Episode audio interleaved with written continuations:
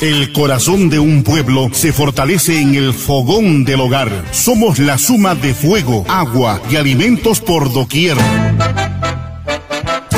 Fogones y sabores. Difunde el color y el sabor del arte, de la gastronomía, en todas las formas que nos da la belleza y el buen gusto. Bienvenidos a Fogones y Sabores, con la dirección de Fernando Escajadillo Romero. Thank you.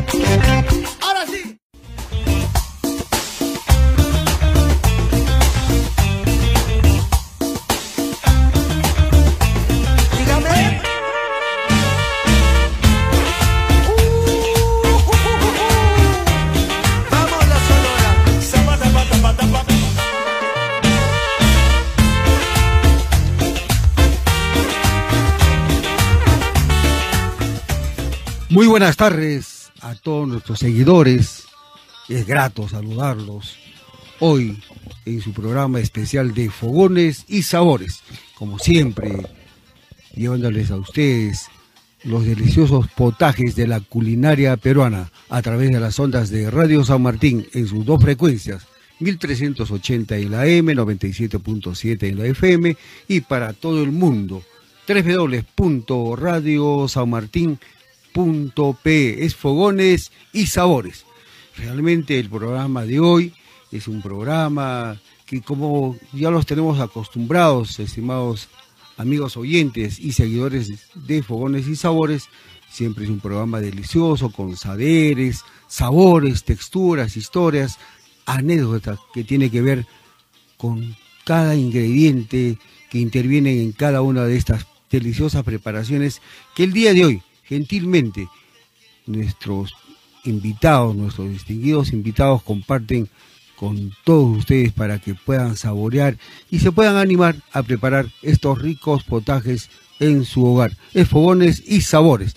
Bueno, eh, para dar inicio a nuestro programa del día de hoy, queremos también presentar y dar la bienvenida a Giancarlo Escajadillo, nuestro productor general y comentarista gastronómico en Fogones y Sabores. Giancarlo, bienvenido a Fogones y Sabores. oyentes, Fernando, muchas gracias por esa bienvenida. Un nuevo sábado de esos encuentros con la cultura gastronómica, con esas historias, esos sabores y esos saberes que tú has comentado y un nuevo reencuentro también con todos nuestros seguidores en todas nuestras plataformas y les agradecemos su preferencia porque hoy tenemos un programa muy, muy sabroso. Sí, hay que agradecer a las familias, a todos ustedes que nos abren la puerta de sus hogares, sus corazones para podernos este, sintonizar, escuchar y nosotros con ustedes compartir de la mano de nuestros distinguidos cocineros y cocineras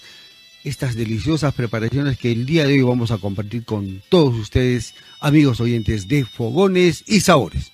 Fernando, y en el marco del Día Mundial del Medio Ambiente, hoy día sábado 5 de junio, habría que preguntarnos eh, la importancia de este medio ambiente. ¿Y sabías que cada año se pierden más de 4.7 millones de hectáreas de bosques?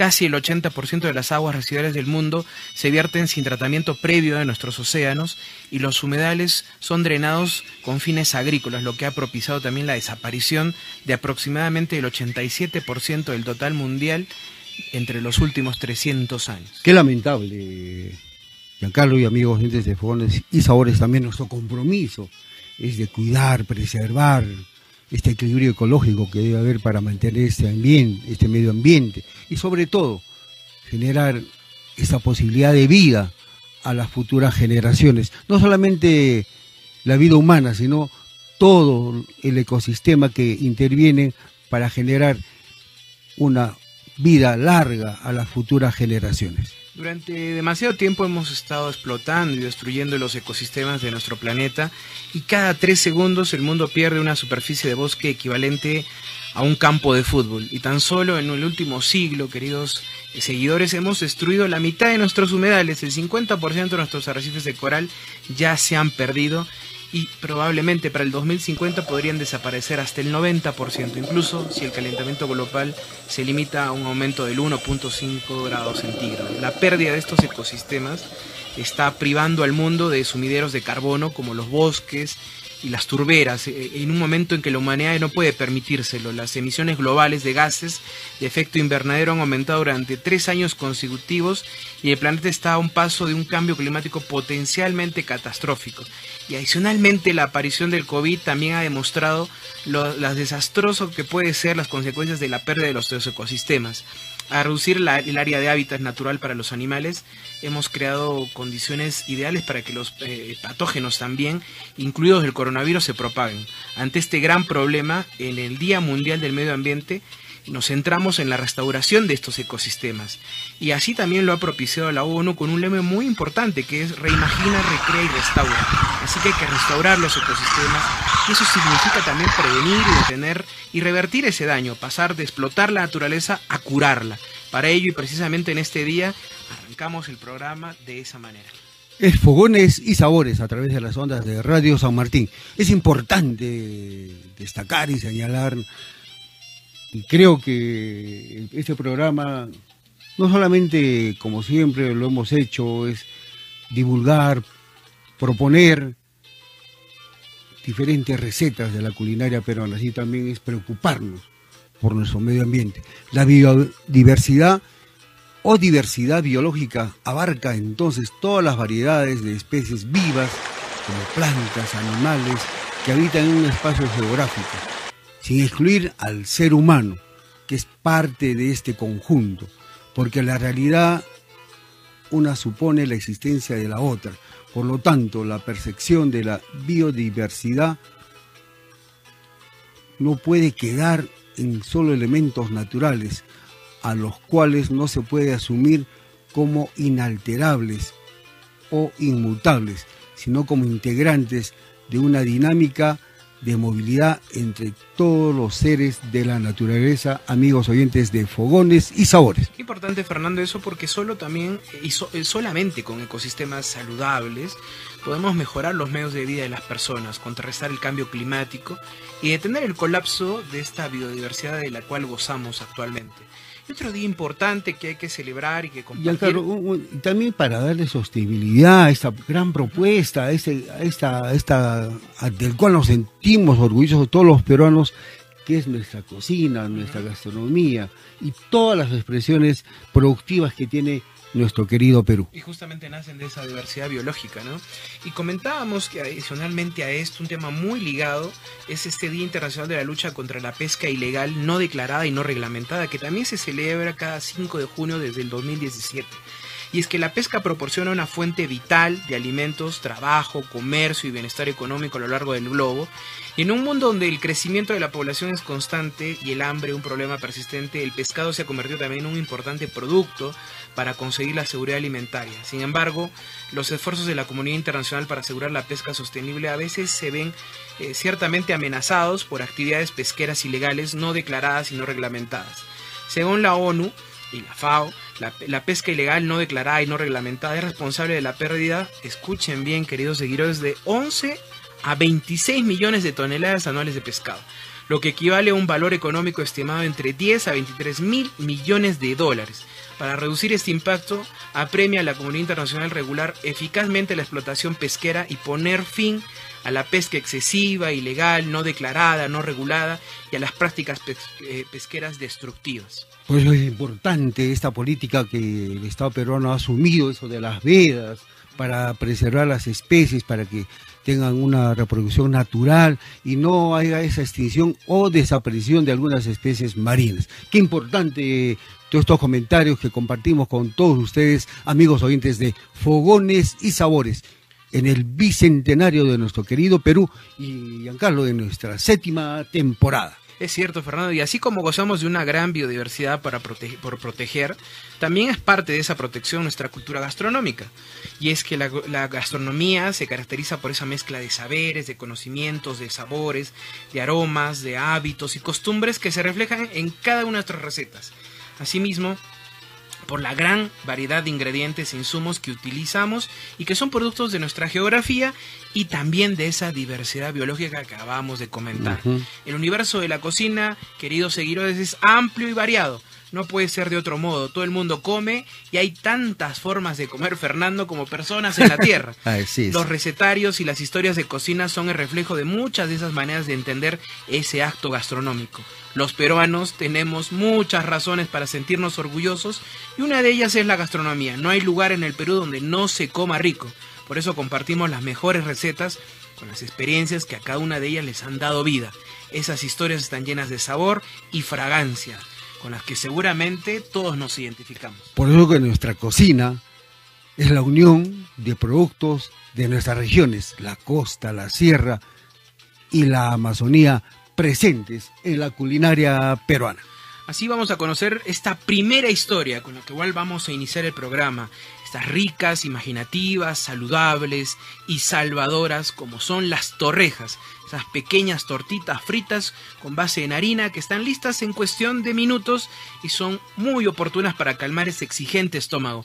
Y en esta primera receta, Lidia La Sobera, desde Yarabamba, nos presenta una opción nutritiva con base en el arroz, capaz de darte fuerza y energía para hacer tu día más productivo. Le damos la bienvenida a nuestra amiga Lidia La Sobera para que comparta con todos los amigos oyentes de Radio San Martín en Fogones y Sabores las torrejitas de arroz. Amigos de Fogones y Sabores, buenas tardes.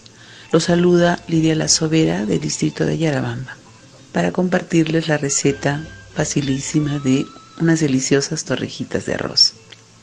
Bueno, para esta práctica receta podemos reutilizar el arroz sobrante del día anterior o en su defecto granear arroz.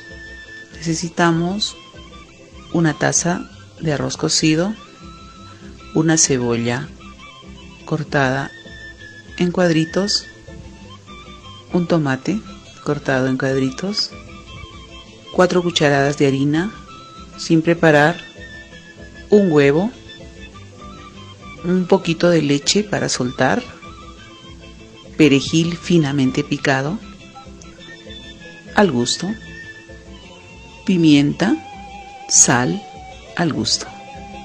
Movemos nuestra preparación para incorporar todos los ingredientes en forma uniforme. Luego que tenemos nuestra masa en aceite regularmente, una cantidad razonable porque si se pone muy poco aceite, las torejitas van a absorber aún más grasa. Es preferible tener un, aceite más o menos abundante, pero no tanto tampoco. Y esto, un fueguito más o menos fuerte, ¿no? El fuego más o menos fuerte. Entonces vamos colocando nuestras torrejitas y las freímos por ambos lados. Bueno, eso es todo amigos. Esta práctica receta la podemos eh, comer, degustar con eh, papas sancochadas, un yatán de rocoto o también acompañarlas con ensalada. Muchas gracias amigos. Siempre es un placer compartir nuestras recetas con ustedes. Un saludo cariñoso del Cucharón Criollo para todos ustedes. Hasta la próxima. Gracias Lidia La Sobera por compartir con todos los amigos oyentes de Fogones y Sabores esta rica preparación de las torrejitas de arroz. Son tan ricas, tan generosas, tan salvadoras, que nadie se resiste a consumirlos y a degustar estas deliciosas torrejas que el día de hoy nos has presentado, porque nunca nos fallan, siempre nos salvan estas deliciosas torrejitas de arroz que lo has dictado, lo has compartido con todos los amigos oyentes de Fogones y Sabores. Y en todo platillo siempre hay un protagonista, el que le da la vida, sazón y color. Y en esta fiesta de sabores hemos tenido justamente un personaje principal, y es el arroz, junto a otros importantes ingredientes que también dan vida a una gran fiesta gastronómica.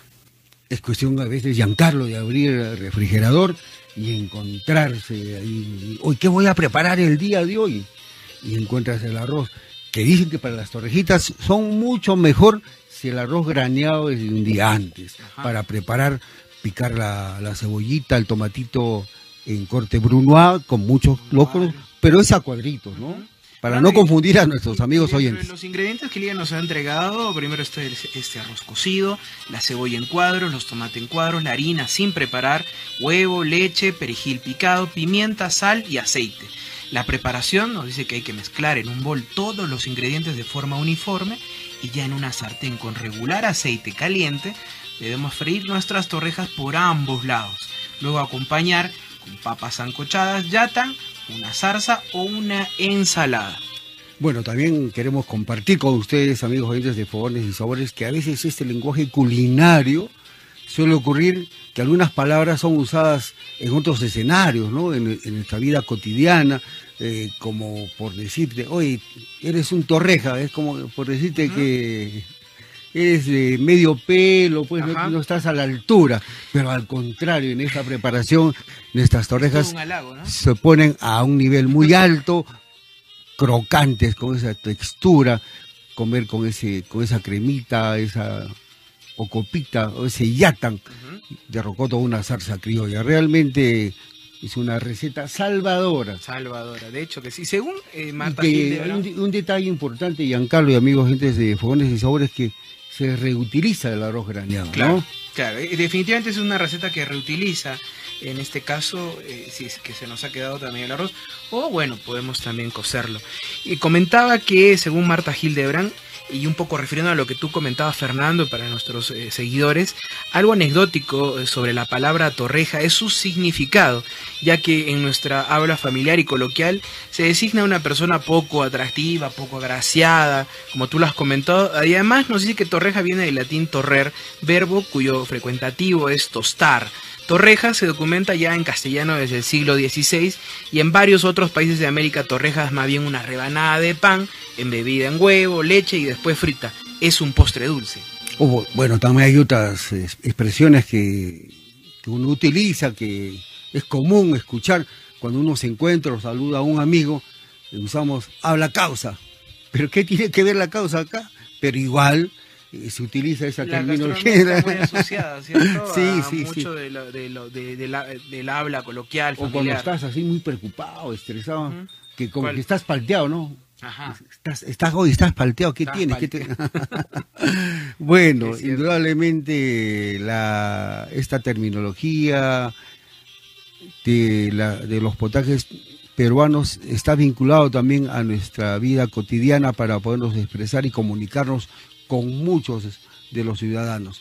Y también cuando uno también está muy preocupado o te, te dieron, pasaste callejón oscuro, dijeron, te hicieron un apanado. y las recetas con estos insumos, de hecho, enriquecen nuestra tradición culinaria, se beneficia nuestro cuerpo, el medio ambiente y nuestra identidad cultural. El desafío de la cocina es justamente preservar, recopilar y estudiar todos estos insumos y estas recetas que se atesoran. Muchas de estas recetas, como las torrejas, que son regionales, lo que permite es conocer esa diversidad cultural y agrícola, también con el objetivo de reunir a todos en pro del desarrollo. Esta tortilla de arroz que nos ha presentado Lidia es excelente para presentarse como entrada, aunque otras veces va sublime como acompañante en platos principales. Al final, todo dependerá también de la ocasión para la cual eh, decidamos cocinarlas. Asimismo, es un plato muy consumido en todo nuestro país como desayuno o cena, y comúnmente como un plato ligero para iniciar o finalizar el día sin mucho peso en el estómago. Bueno, eh, esta preparación es uno de los referentes también en las mesas picanteras, en la mesa de los hogares, como hemos dicho, se reutiliza el arroz, se le da ese valor agregado que lo hace que lo hace muy, muy delicioso, de tal forma que anímese a preparar estas torrejitas de arroz en su hogar, porque lo van a salvar si es que no tiene ganas de cocinar y son de fácil preparación. En algunos casos, Giancarlo, este, también le incorporan este, en forma de cuadraditos queso. ¿No? Para darle otra textura, pero... Y también unas gotas de un chorrito de anisado. De anisado también. como hemos dicho y lo seguimos reiterando, amigos de Fogones y Sabores, cada preparación en cada hogar tiene su sello personal. Y el cultivo del arroz, esa orisa sativa, comenzó hace casi 10.000 años en muchas regiones húmedas del Asia tropical y subtropical. Este cultivo es el alimento básico para más de la mitad de la población mundial y, y, también en el mundo ocupa el segundo lugar después del trigo con respecto a superficie cosechada. El arroz, este cereal, esta gramínea, proporciona más calorías por hectárea que cualquier otro de los otros cereales cultivados. Bueno, hay que destacar amigos gentes de Fogones y Sabores, les queremos comentar también para que ustedes estén enterados que las principales regiones productoras de arroz de cáscara en el país son la región San Martín, Piura, Lambayeque, La Libertad y Arequipa. Principalmente el arroz en cáscara es procesado en los diferentes molinos que están afincados en estas regiones, donde se realiza el pilado correspondiente del arroz antes que lleguen a los mercados y posteriormente a las mesas de todos los peruanos. Pero no hay que comentar también, me parece importante comentar que todo el 2020 durante la cuarentena el Perú ha importado arroz. Eh, más de 185 toneladas de arroz y uno de los países que más ha suministrado de arroz al Perú ha sido Uruguay, luego Brasil, eh, que eh, han abastecido casi el 98% del total del arroz que, ha importado el país. Y es justamente por la estacionalidad también que tiene este cultivo. ¿no? Eso es algo importante, me parece que hay que mencionarlo eh, dentro de estas notas informativas en cuanto al arroz. Y adicionalmente los, los mayores exportadores de arroz son la India, el Pakistán, Tailandia, los Estados Unidos y Vietnam. ¿no? Son países que al día de hoy proporcionan mucho arroz al mundo entero. Y también debido al impacto de la conquista española, se fueron alterando los patrones nutricionales en cuanto a la ingesta de proteínas de origen vegetal, de minerales y vitaminas, y algunos insumos y técnicas de cocción y conservación fueron también dejados de lado. Durante la colonia se adoptaron nuevos insumos y métodos de cocción para responder a las transformaciones tanto en el ámbito cultural como en el productivo, debido a la reducción del cultivo de productos originarios. Muchos vegetales también empezaron a desaparecer y a dar espacio a cultivos de nuevas especies eh, eh, de esa época. Eso también alteró y reestructuró de alguna manera el propio ecosistema. Eh, durante la colonia los españoles se adjudicaron las tierras más fértiles con la fundación de pueblos y ciudades, así como la repartición de las mejores tierras a los vecinos, antiguos sombríos indígenas se transformaron también en huertos de frutales, viñedos y olivares para continuar sembrando insumos locales. Eh, también los indígenas tuvieron que desarrollar nuevas técnicas de cultivo en tierras menos fuertes, domesticando también productos cada vez más resistentes y como consecuencia de esa experimentación agrícola, los indígenas de la época, en sus nuevos y fértiles campos, también tuvieron nuevas variedades de productos. Esfogones y sabores a través de las ondas de Radio San Martín 1380 en la M, 97.7 en la FM y para todos nuestros seguidores en el mundo, www.radiosanmartin.pe.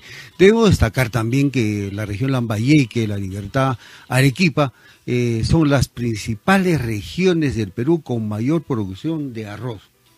Importante dato que lo compartimos con todos ustedes, amigos oyentes de Fogones y Sabores. Pero hay algo que destacar también dentro de nuestra historia. Con la independencia de Perú surge una élite criolla dominante bajo la necesidad de configurar un repertorio de expresiones culturales que dan contenido y que, que dieron contenido y que construyeron referentes de una entidad nacional. Esa búsqueda también de esa identidad y esa afirmación de esa identidad eh, se produjo en muchos de los eh, productos, eh, insumos y también potajes que hoy consumimos. ¿no? hay que dejar de lado también que en, el paralelo, en ese paralelo muchos espacios regionales se construyeron y se reafirmaron en, sus propios discursos y también muchas veces en su contraposición con el centralismo. me parece que algo importante que destacar también que durante el siglo XIX se movilizaron en el Perú varios grupos foráneos, entre ellos los chinos, italianos y japoneses, quienes fueron muy activos en lo concerniente a lo culinario. Eh, ¿Y a qué voy? Justamente los chinos llegaron al Perú de manera sostenida de mediados del siglo XIX hasta el año de 1874 para trabajar en islas guaneras y en grandes haciendas de la costa peruana. Y se estima que el número de migrantes chinos a lo largo de ese periodo llegó a 100.000 y llegaron a representar entre el 3 y el 4% de de la población. Un aspecto culinario importante de esta migración fue que incorporaron el uso de técnicas y insumos asiáticos. Uno de esos insumos, principales insumos, fue el arroz, que también se vio incrementado en su consumo y ante la presencia de China, ante, antes de esa presencia China también era mínima, ¿no? Eh, mientras que ya con ellos eh, justamente fue un, eh, digamos, un insumo infaltable, un acompañamiento infaltable dentro de estos platos criollos. La siguiente receta es también producto de ese mestizaje, de esas influencias, y es nuestro conocidísimo arroz con pollo, esta vez de la voz de nuestra amiga Angélica Chinén Garay.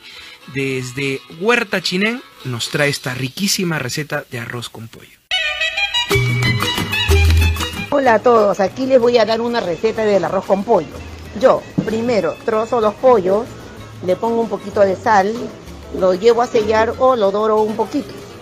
Una vez que está así medio doradito, retiro a una fuente y en el mismo aceite hago el aderezo cebolla en cuadradito, ajos, ají amarillo, pimienta, cominos. Todo eso bien, bien ahogadito y agrego el culantro. si gustan el culantro lo pueden combinar con un poquito de espinaca. Una vez que eso ha cocinado más o menos 10 minutos, agrego la zanahoria en cuadradito, arberjita, los pimientos, choclo desgranado, pimiento y el arroz por supuesto, ¿no? Todo esto bien bien cocinadito, bien sazonadito y a servir con su cremita huancaína o su criolla. Los espero, soy Angélica Chinén de Huerta Chinén. Cuando estén por acá por Lima, visítanos en el mercado número 2 de Surquillo, puesto 620. Angélica para atenderlos a todos con mucho cariño. Chao. Gracias Angélica Chinén Garay por compartir con todos los amigos oyentes de Fogones y Sabores el día de hoy este delicioso y tradicional y preparación muy casera, el arroz con pollo. Queremos destacar, amigos de Fogones y Sabores, que Angélica conduce un espacio gastronómico, la Huerta Chinén, en el mercado número 2 de Surquillo. Ella es una embajadora, una exponente de la culinaria peruana que participa en muchos eventos nacionales, internacionales, también comparte muchas de sus preparaciones en diferentes programas de la televisión peruana. Ella, eh, como les comentaba, ustedes la encuentran en el puesto 620, en el mercado número 2 de Surquillo. El día de hoy a compartir con todos ustedes esta deliciosa preparación del arroz con pollo, amigos oyentes de Fogones y Sabores. Y el arroz, eh, Fernando, también eh, llega también con influencia japonesa, digamos en el uso, ¿no? Porque de la mano de estos inmigrantes que, que, arribaron al Perú entre 1899 y 1936 para trabajar en las haciendas de caña de azúcar y algodón, y a diferencia de los chinos, estos trabajadores japoneses llegaron con mejores condiciones laborales también, hay que decirlo. Y luego de cumplir su labor de las haciendas agrícolas, el 80% de ellos se integró a la sociedad peruana, principalmente en las áreas urbanas donde muchos emprendieron negocios de comida. Entre sus aportes se puede destacar que fueron los primeros en cultivar arroz en el Perú en esos campos anegados, así como iniciar el cultivo de la mandarina y la naranjita china o llamada Can. Es importante, amigos, gente de fogones y sabores, que nosotros siempre compartimos conocimientos y de eso se trata el programa. Eh, queremos también recordar y destacar este gran apunte del cronista jesuita Bernabé Cobo, que en el año 1956 cuenta que el mismo año en que se fundó la ciudad de los Reyes, en 1535, se trajo un barril de arroz en el cual llegaron las primeras semillas de trigo que se sembraron en esta tierra. Según el mismo cronista, en ese entonces invitar un guisado de arroz era ofrecer un regalo extraordinario, amigos oyentes de fogones y sabores. Bueno, llegó combinado, ¿no? Indudablemente. Trigo. Pero bueno, definitivamente la llegada del arroz vino parte de la conquista, lo comentamos hace un momento. De la Estos cereales que a la fecha se han convertido en uno de los acompañantes y sobre todo se utilizan en todas las preparaciones de los diferentes potajes de la comida peruana. El, arroz está presente en todo, en los guisos, en los chupes, en los caldos, en la, en la, cocina fusión, lo que tú has comentado, eh, está presente en todo. ¿Quién no degusta, quién no saborea un delicioso arroz graneado? Y si, como tú has dicho, uno puede prepararse algo sencillo y simple, también están las torrejitas de arroz que ya nos ha compartido nuestra amiga Lidia La Sobera, o también un delicioso y rico, Salvador también, un arroz con huevo frito. y el arroz con pollo es un clásico. Es innegable eso de la cocina peruana y de delicioso sabor también, gracias a la presencia del culantro y con un aroma inconfundible, capaz de despertar el apetito de muchos. Angélica nos ha dado los ingredientes. Está primero el pollo, la sal, aceite, la cebolla en cuadros, ajo, ají amarillo, pimienta, comino, culantro, espinaca de manera opcional, zanahoria en cuadros, alberja o guisantes, pimiento, choclo desgranado y arroz. Ya nos ha dicho que debemos primero trozar los pollos, ella utiliza pollos enteros, sazonar con sal, sellar o dorar, luego reservar y en el mismo aceite procederemos a hacer el aderezo. Picamos la cebolla en cuadros, agregamos ajo, ají amarillo, pimienta y comino. Dejamos ahogar, también agregamos culantro. De manera opcional combinamos con espinaca. Dejamos de cocinar al menos 10 minutos. Enseguida agregamos zanahoria en cuadros, arvejas, pimiento, choclo desgranado y el arroz. Dejamos cocinar y corregimos la sazón. Para servir acompañamos con huancaina o zarza criolla. Bueno, esta deliciosa preparación del arroz con pollo, uno siempre lo ha saboreado, lo ha degustado en, nuestro, en nuestro hogar y también eh, de repente en alguna ocasión en algún restaurante o en alguna, en alguna invitación que uno ha tenido, pero siempre ha estado presente el arroz con pollo, es el que nos acompaña creo siempre, toda nuestra vida, porque siempre está presente.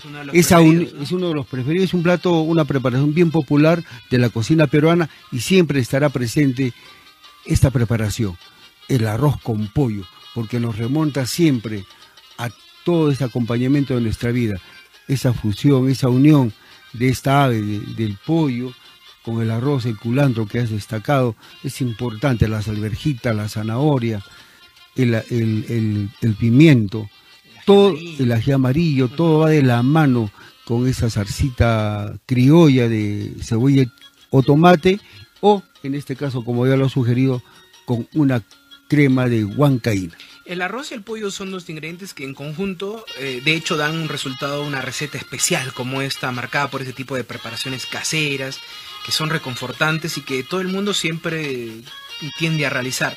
La historia de este peculiar y conocido plato se inicia siendo un derivado también del arroz de pato, originario del norte peruano, y se dice que por los años 1900 hubo una escasez de pato, lo cual llevó a la población también a empezar y a criar pollos, ¿no? Hubo un cambio de ave, por ser además más económico, lo cual perdura hasta el día de hoy, y esto ha hecho que también muchas personas encargadas de la cocina tengan que reemplazar el pato por el pollo al momento de preparar este típico arroz con pato.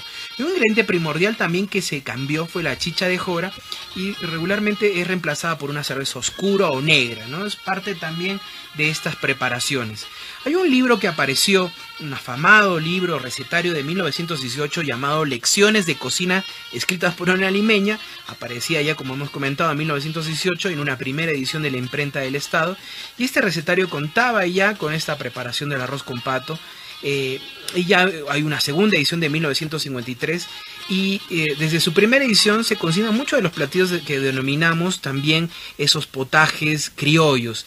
Y uno de estos platos, de estos, de estos, estos platillos importantes es justamente este arroz eh, muy bien graneado y que tiene la presencia no solamente del pollo, sino, como hemos comentado hace un momento, del pato. Y estas lecciones aparece bajo la denominación de arroz con todo el pollo. ¿Por qué me refiero a esto? Porque justamente Angélica nos ha comentado que utiliza pollos enteros que los troza, ¿verdad? He hecho al menos dos pollos. Y los sella. Y los, luego los sella, los dora, ¿no? Los sazona y los dora. Entonces, estas lecciones de cocina escritas por una limeña, este libro, este recetario, eh, este, eh, esta receta aparecía bajo la denominación de arroz con todo el pollo. Indica que la base del aderezo incluye también papa picada, con el fin de que se deshiciera durante la cocción del arroz para hacerlo más cremoso. Una solución que acerca al plato a un risotto también, solo que con arroz es menos, con menos almidón, ¿no? Para potenciar ese sabor se utilizan también las vísceras del pollo, otra de las variantes que tiene esta receta. Y también el final se hace en horno, que eso logra un mejor colón al fondo de la olla. Qué rico.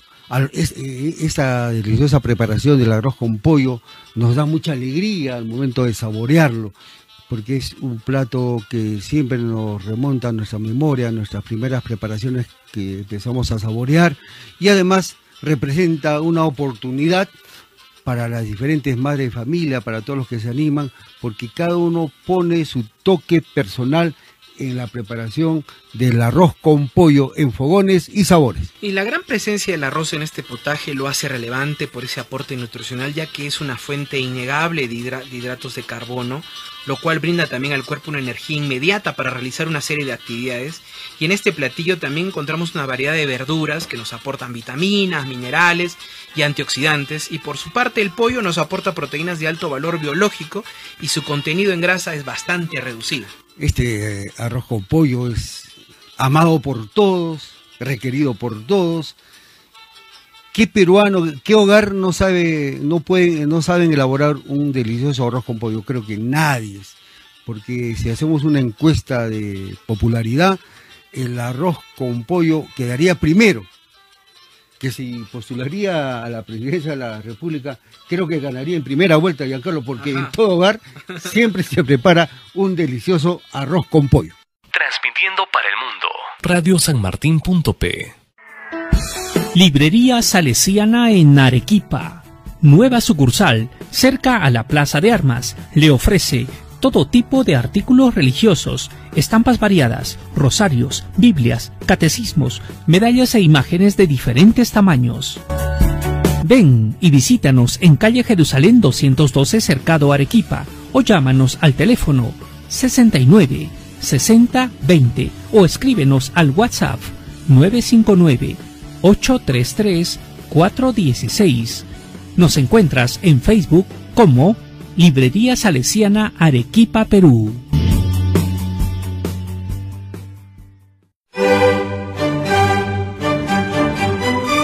Cada domingo a las 4 de la tarde. Música clásica alegramos los corazones de todos los amantes de la música clásica. Sintoniza Música Clásica aquí en Radio San Martín. Amigo peatón, cuida tu vida. Al cruzar la calle, hazlo solo por las esquinas, a través del crucero peatonal. Se lo aconseja el Grupo Roberts Distribuidor de vehículos Renault, Mazda, Suzuki, Citroën, Chang'an, Jabal y Jack. Este verso tiene su historia. Este y todos los sábados de 1 a 3 de la tarde, Arequipa es fiesta, porque es la hora exclusivamente para los arequipeños, con su programa Loncos y Jalas música, historia, poesía, tradiciones, entrevistas y tertulia de todo aquello que nos hace sentir orgullosos de ser arequipeños.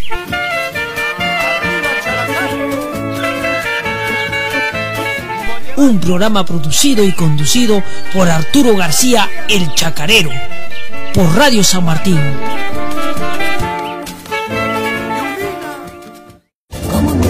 Oiga, maestrito, qué buena está la música. Pero maestro, ¿por qué paras tu taxi? Si aún podemos pasar el cruce y ganarle el paso al tren. Es mejor parar, caballero. Así no me arriesgo ni arriesgo a mis pasajeros. Todo vehículo motorizado debe detenerse a una distancia de 5 metros antes de pasar por un cruce o paso a nivel con la vía férrea. Recuerda, por tu seguridad, no intentes ganarle al tren. Respeta tu vida, respeta la vía del tren. Un consejo de Ferrocarril Transandino. Sábados a las 4 de la tarde acompáñanos en el programa Tardes Mexicanas, donde compartiremos una hora de la mejor música mexicana de todos los tiempos. Tardes Mexicanas, aquí en Radio San Martín, siempre junto a ti.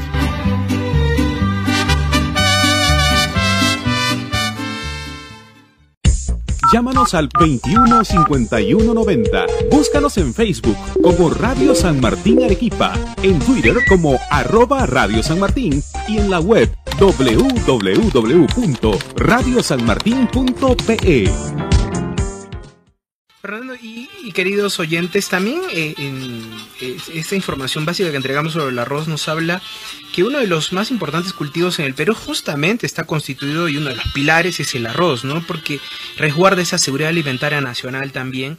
Pero hace un momento hemos dado un dato importante también, que es que más del 70% del arroz consumido durante la cuarentena ha sido importado del Uruguay o, o del Brasil, ¿no?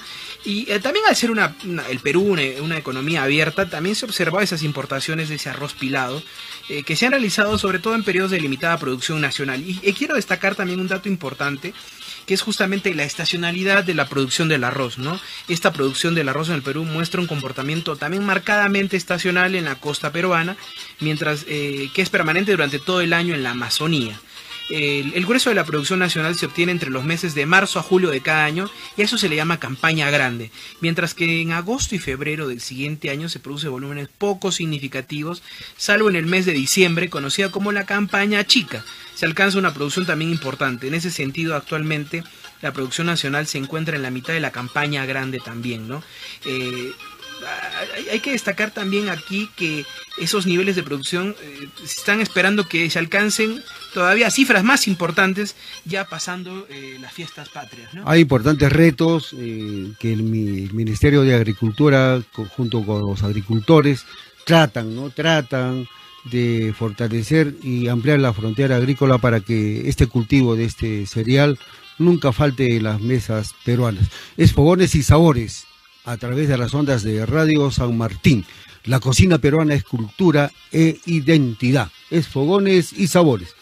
Bueno, Fernando, hemos llegado también a la parte dulce del programa y es importante comentar que siempre en un menú sabatino, en estos menús, eh, siempre va a haber una, un, postre. Así que de la voz de nuestra amiga Yolanda Valverde Béjar de Tortas Yoli, vamos a escuchar esta riquísima receta de arroz con leche. Buenas tardes, amables oyentes de Radio San Martín. Les saluda Yolanda Valverde de Tortas Yoli. Eh, el día de hoy quiero compartir con ustedes una riquísima receta del arroz con leche. Bueno, para esta receta necesitamos una taza de arroz, una taza de azúcar, un tarro de leche evaporada o una bolsitarro, el canela en rajitas, clavo de olor, un litro de agua y un huevo. Para preparar la receta necesitamos una olla, poner el litro de agua a hervir. Una vez que ha hervido nuestra agua, eh, echamos el arroz previamente lavado. Una vez que vuelva a hervir con el arroz moviéndolo, lo vamos a tapar, le vamos a bajar la candela y le vamos a dejar que pasen unos 10 minutos y debemos eh, revisar el arroz que esté que haya hinchado, que haya absorbido el agua y que esté reventadito. Si no está reventado, démosle unos 5 minutos más. El arroz tiene que estar bien hinchadito, bien reventadito. Una vez que haya eh, hinchado y tomado el punto, vamos a echar la leche evaporada, la canela, el clavo y el azúcar. Luego de echar nuestros ingredientes, vamos a mover de vez en cuando. Y si vemos que está hirviendo, le vamos a bajar la candela. Esperemos a que se ponga espesito. ¿Cómo nos damos cuenta en qué momento ya está el arroz con leche? Cuando al mover la cuchara o la paleta con la que estamos moviendo el arroz, vamos a llegar a ver el fondo. Más o menos esto demora otros 10 minutos hasta que tome punto. Cuando ya vemos el fondo, al mover la cuchara se ve el fondo, ya está en su punto el arroz con leche. En ese momento vamos a echar mi ingrediente secreto que es un huevo. Este huevo previamente lo vamos a batir en, una taza bien batidito. Entonces lo vamos a echar en forma de hilo y vamos a ir moviendo, moviendo, moviendo nuestro arroz con leche y le vamos a terminar de echar el huevo. El huevo tiene que estar batido para que a la hora que lo echemos no se, no se note, no se sienta ni la clara ni la yema, que no se vea en el arroz. En ese momento apagamos nuestra candela y podemos servir en porciones. Si ustedes gustan, ya es a, gusto de la persona, le pueden echar pasas. Hay otras personas que le ponen mm, cascarita de naranja. Ya esto lo dejo al gusto de ustedes. A mí personalmente me gusta mi arroz con leche así, solo el arroz con leche, ¿no? Entonces, esta es mi receta para el día de hoy, para que ustedes puedan tomar de repente un lonchecito con este con esta lluvia que está haciendo en frío. Entonces en la tardecita comerse un postre calientito. Hasta la próxima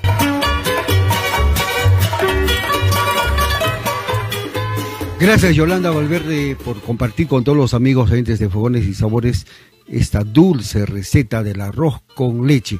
Debemos destacar amigos oyentes que Yolanda es una emprendedora, ella conduce un emprendimiento gastronómico, repostero, postres, tortas Yoli es Fogones y Sabores a través de las ondas de Radio San Martín 1380 en la AM, 97.7 en la FM y para todos nuestros seguidores en, Arequipa, el Perú y el mundo, www.radiosanmartin.pe. El menú de, de hoy, amigos oyentes, ha sido en base a este importante cereal, el arroz.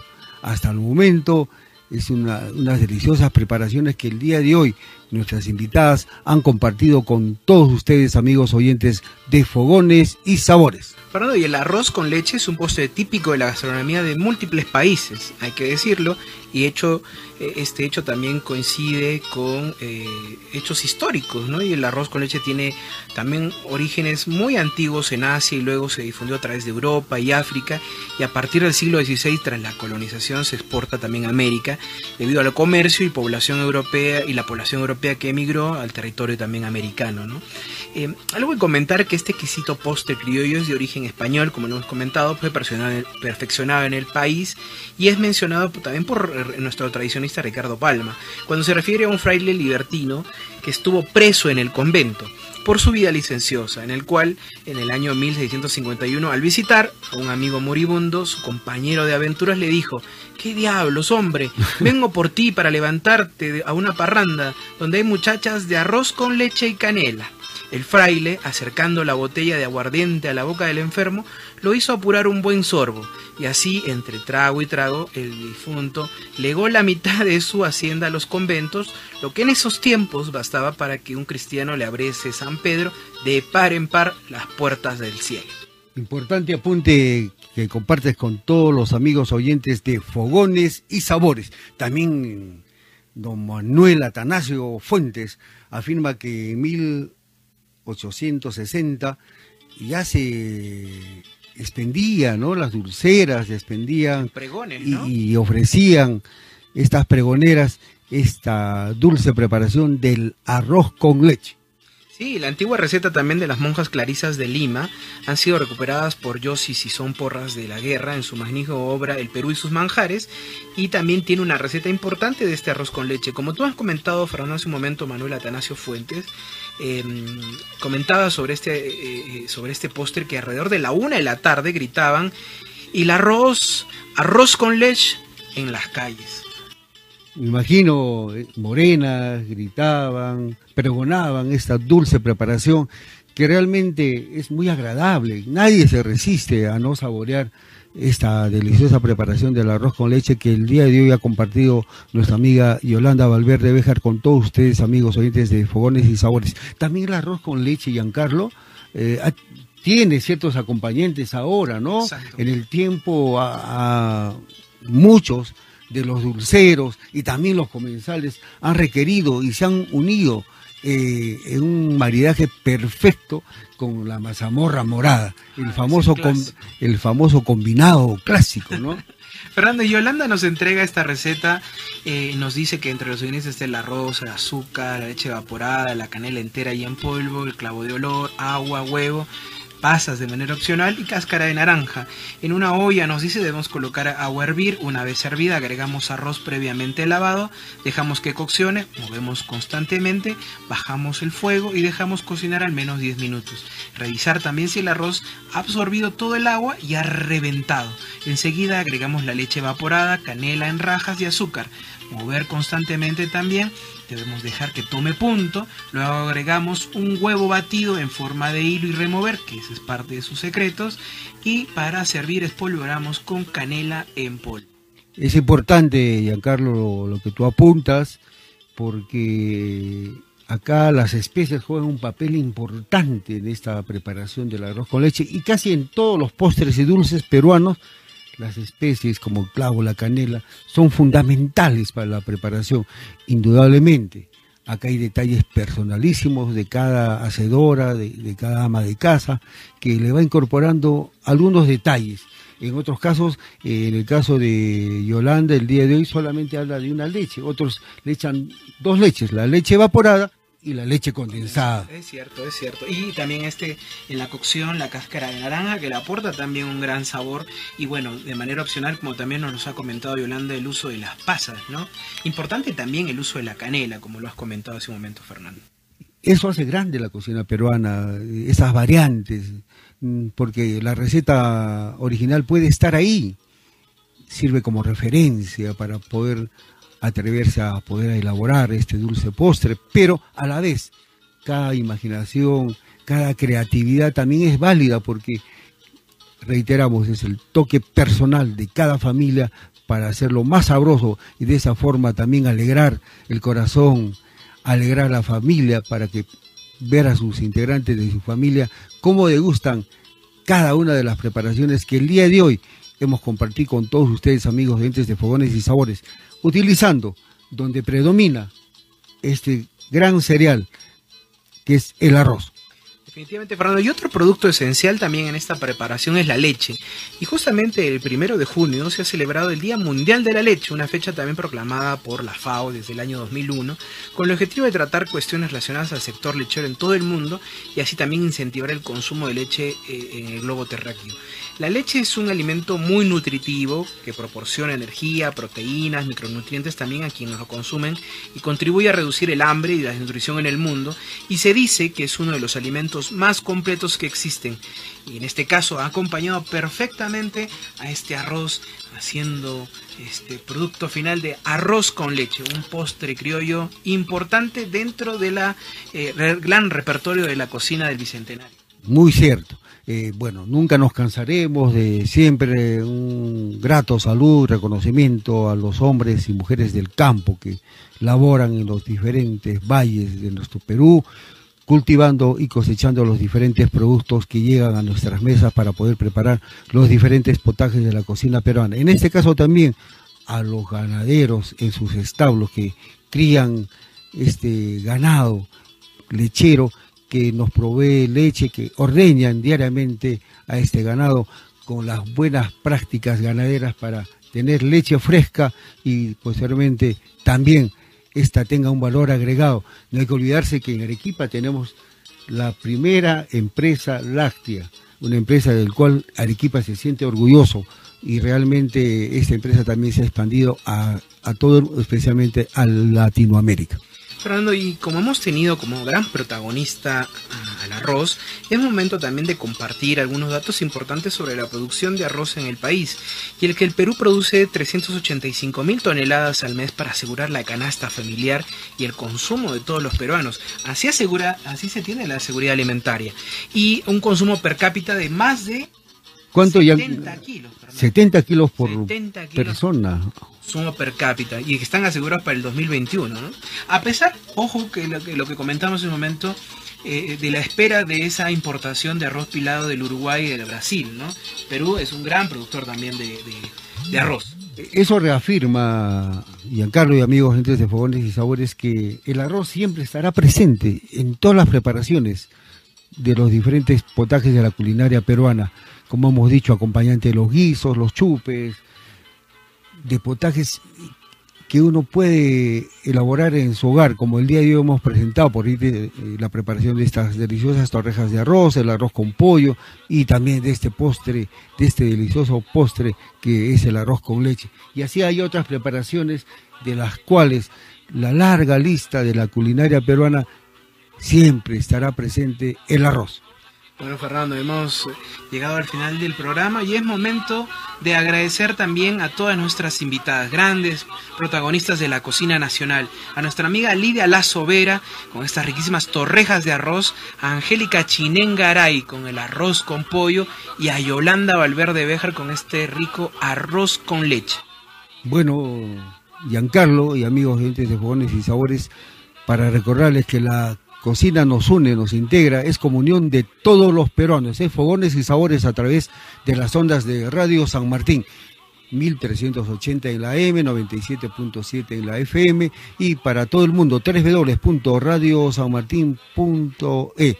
Es Radio San Martín, siempre junto a ti. Queremos agradecer también a todos nuestros seguidores en todas nuestras plataformas por su preferencia y por deleitarse con estos menús sabatinos. Hemos llegado al final del programa, hemos hecho un recorrido culinario por las diversas cocinas, hemos tenido un encuentro con la historia de un producto importante para la seguridad alimentaria como es el arroz. Bueno, de nuestra parte, siempre eternamente agradecido a todos nuestros seguidores que nos acompañan en esta ruta culinaria y compartimos con ustedes de la mano con nuestros invitados estas deliciosas preparaciones en fogones y sabores. De nuestra parte, nos despedimos hasta nuestro próximo programa.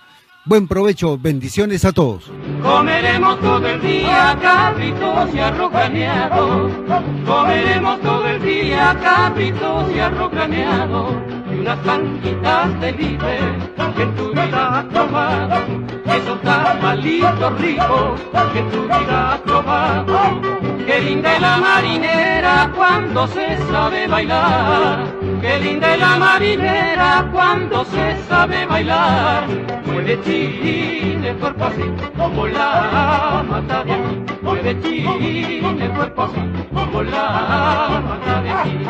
Cuando llega meses, doce y una son trece así. Mueve chile, cuerpo así, como la mata de aquí. Mueve chile, cuerpo así, como la mata de aquí. Cuando la vámonos, ¿qué te parece? Al pasar por tu ventana me tiraste una flor, otra vez que me la tires, sin maceta, por favor. Cosa más grande en la vida.